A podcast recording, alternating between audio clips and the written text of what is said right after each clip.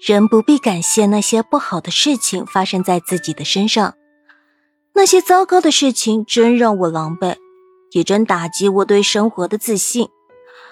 经历了一场坏事情，感觉身心俱疲，怀疑人生为何如此捉弄我，遭受一场伤人面子和自信的意外，更是很久都无法回归正常日子里欢快的状态。但回过头来仔细想想，不得不说，我也确实是在那些糟糕的日子里成长的最快。想起来，一个研究生学霸跟我分享他的求学故事。他说他以前一点都不认真学习，中考的时候和报考的重点高中只差了一分，父母托人找关系说了不少好话，也还是没能让他如愿以偿。最后只能去一所普通高中。梦想的落空和现实的残酷让他瞬间清醒。他发誓再也不让父母因为自己的事情去求人，也不会让自己再感受这种和梦想擦肩而过的滋味。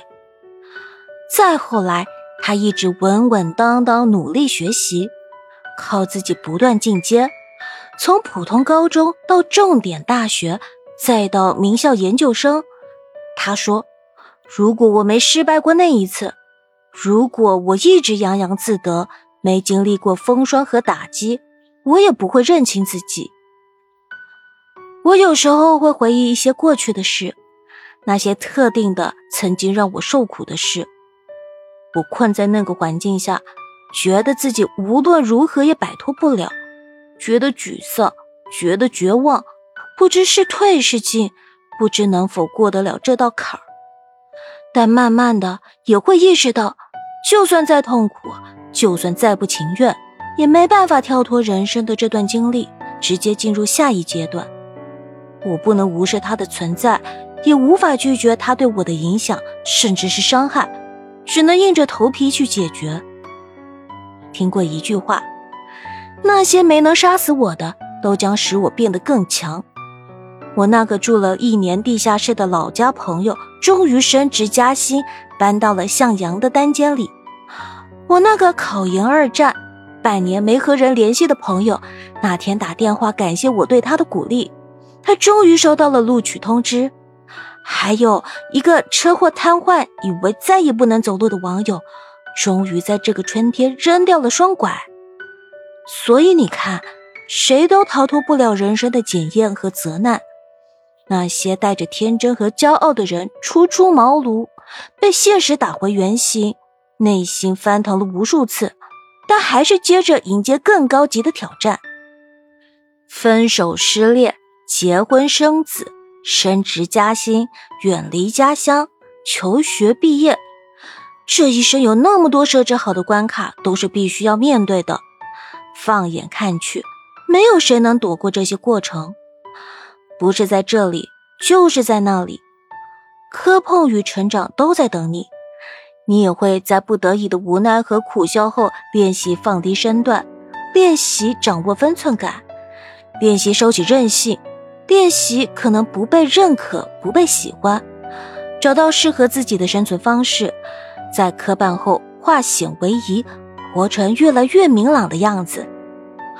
我一点都不感谢那些让我伤心的煎熬的事，那些比别人多经历的苦难和暴击，并没有让我成为更好的人。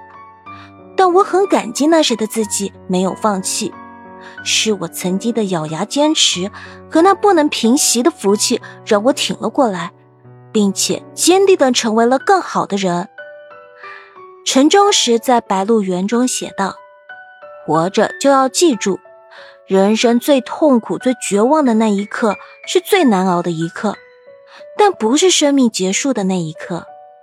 熬过去，就会开始体验呼唤未来的生活，有一种对生活的无限热情和渴望。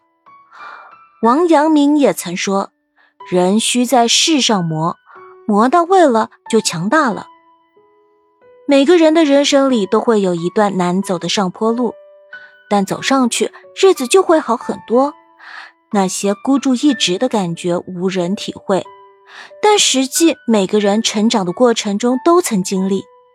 那些怀疑命运、怀疑人生的日子，在时间的刻度上显得那么漫长，没有出口。但走了出来，才发现不过是无数个不同日夜中的沧海一粟。所以，再等等吧，爱你的人终会到来。所以，再坚持一下吧。概率学知识也会证明你不能一直失败，所以别轻易看清自己啊！没到最后一刻，谁都不该盖棺定论。感谢自己硬着头皮挺过的日子。感谢那些冷酷真相背后的现实，感谢那些被泼冷水后的清醒自知，它让我通过成年社会不得不掌握的社会规则，它让我们更能适应时代，适应一些不顺，适应时间从此开始走得飞快。这些逃不掉、躲不过的，就鼓足勇气去经历吧。有人从此麻痹自我。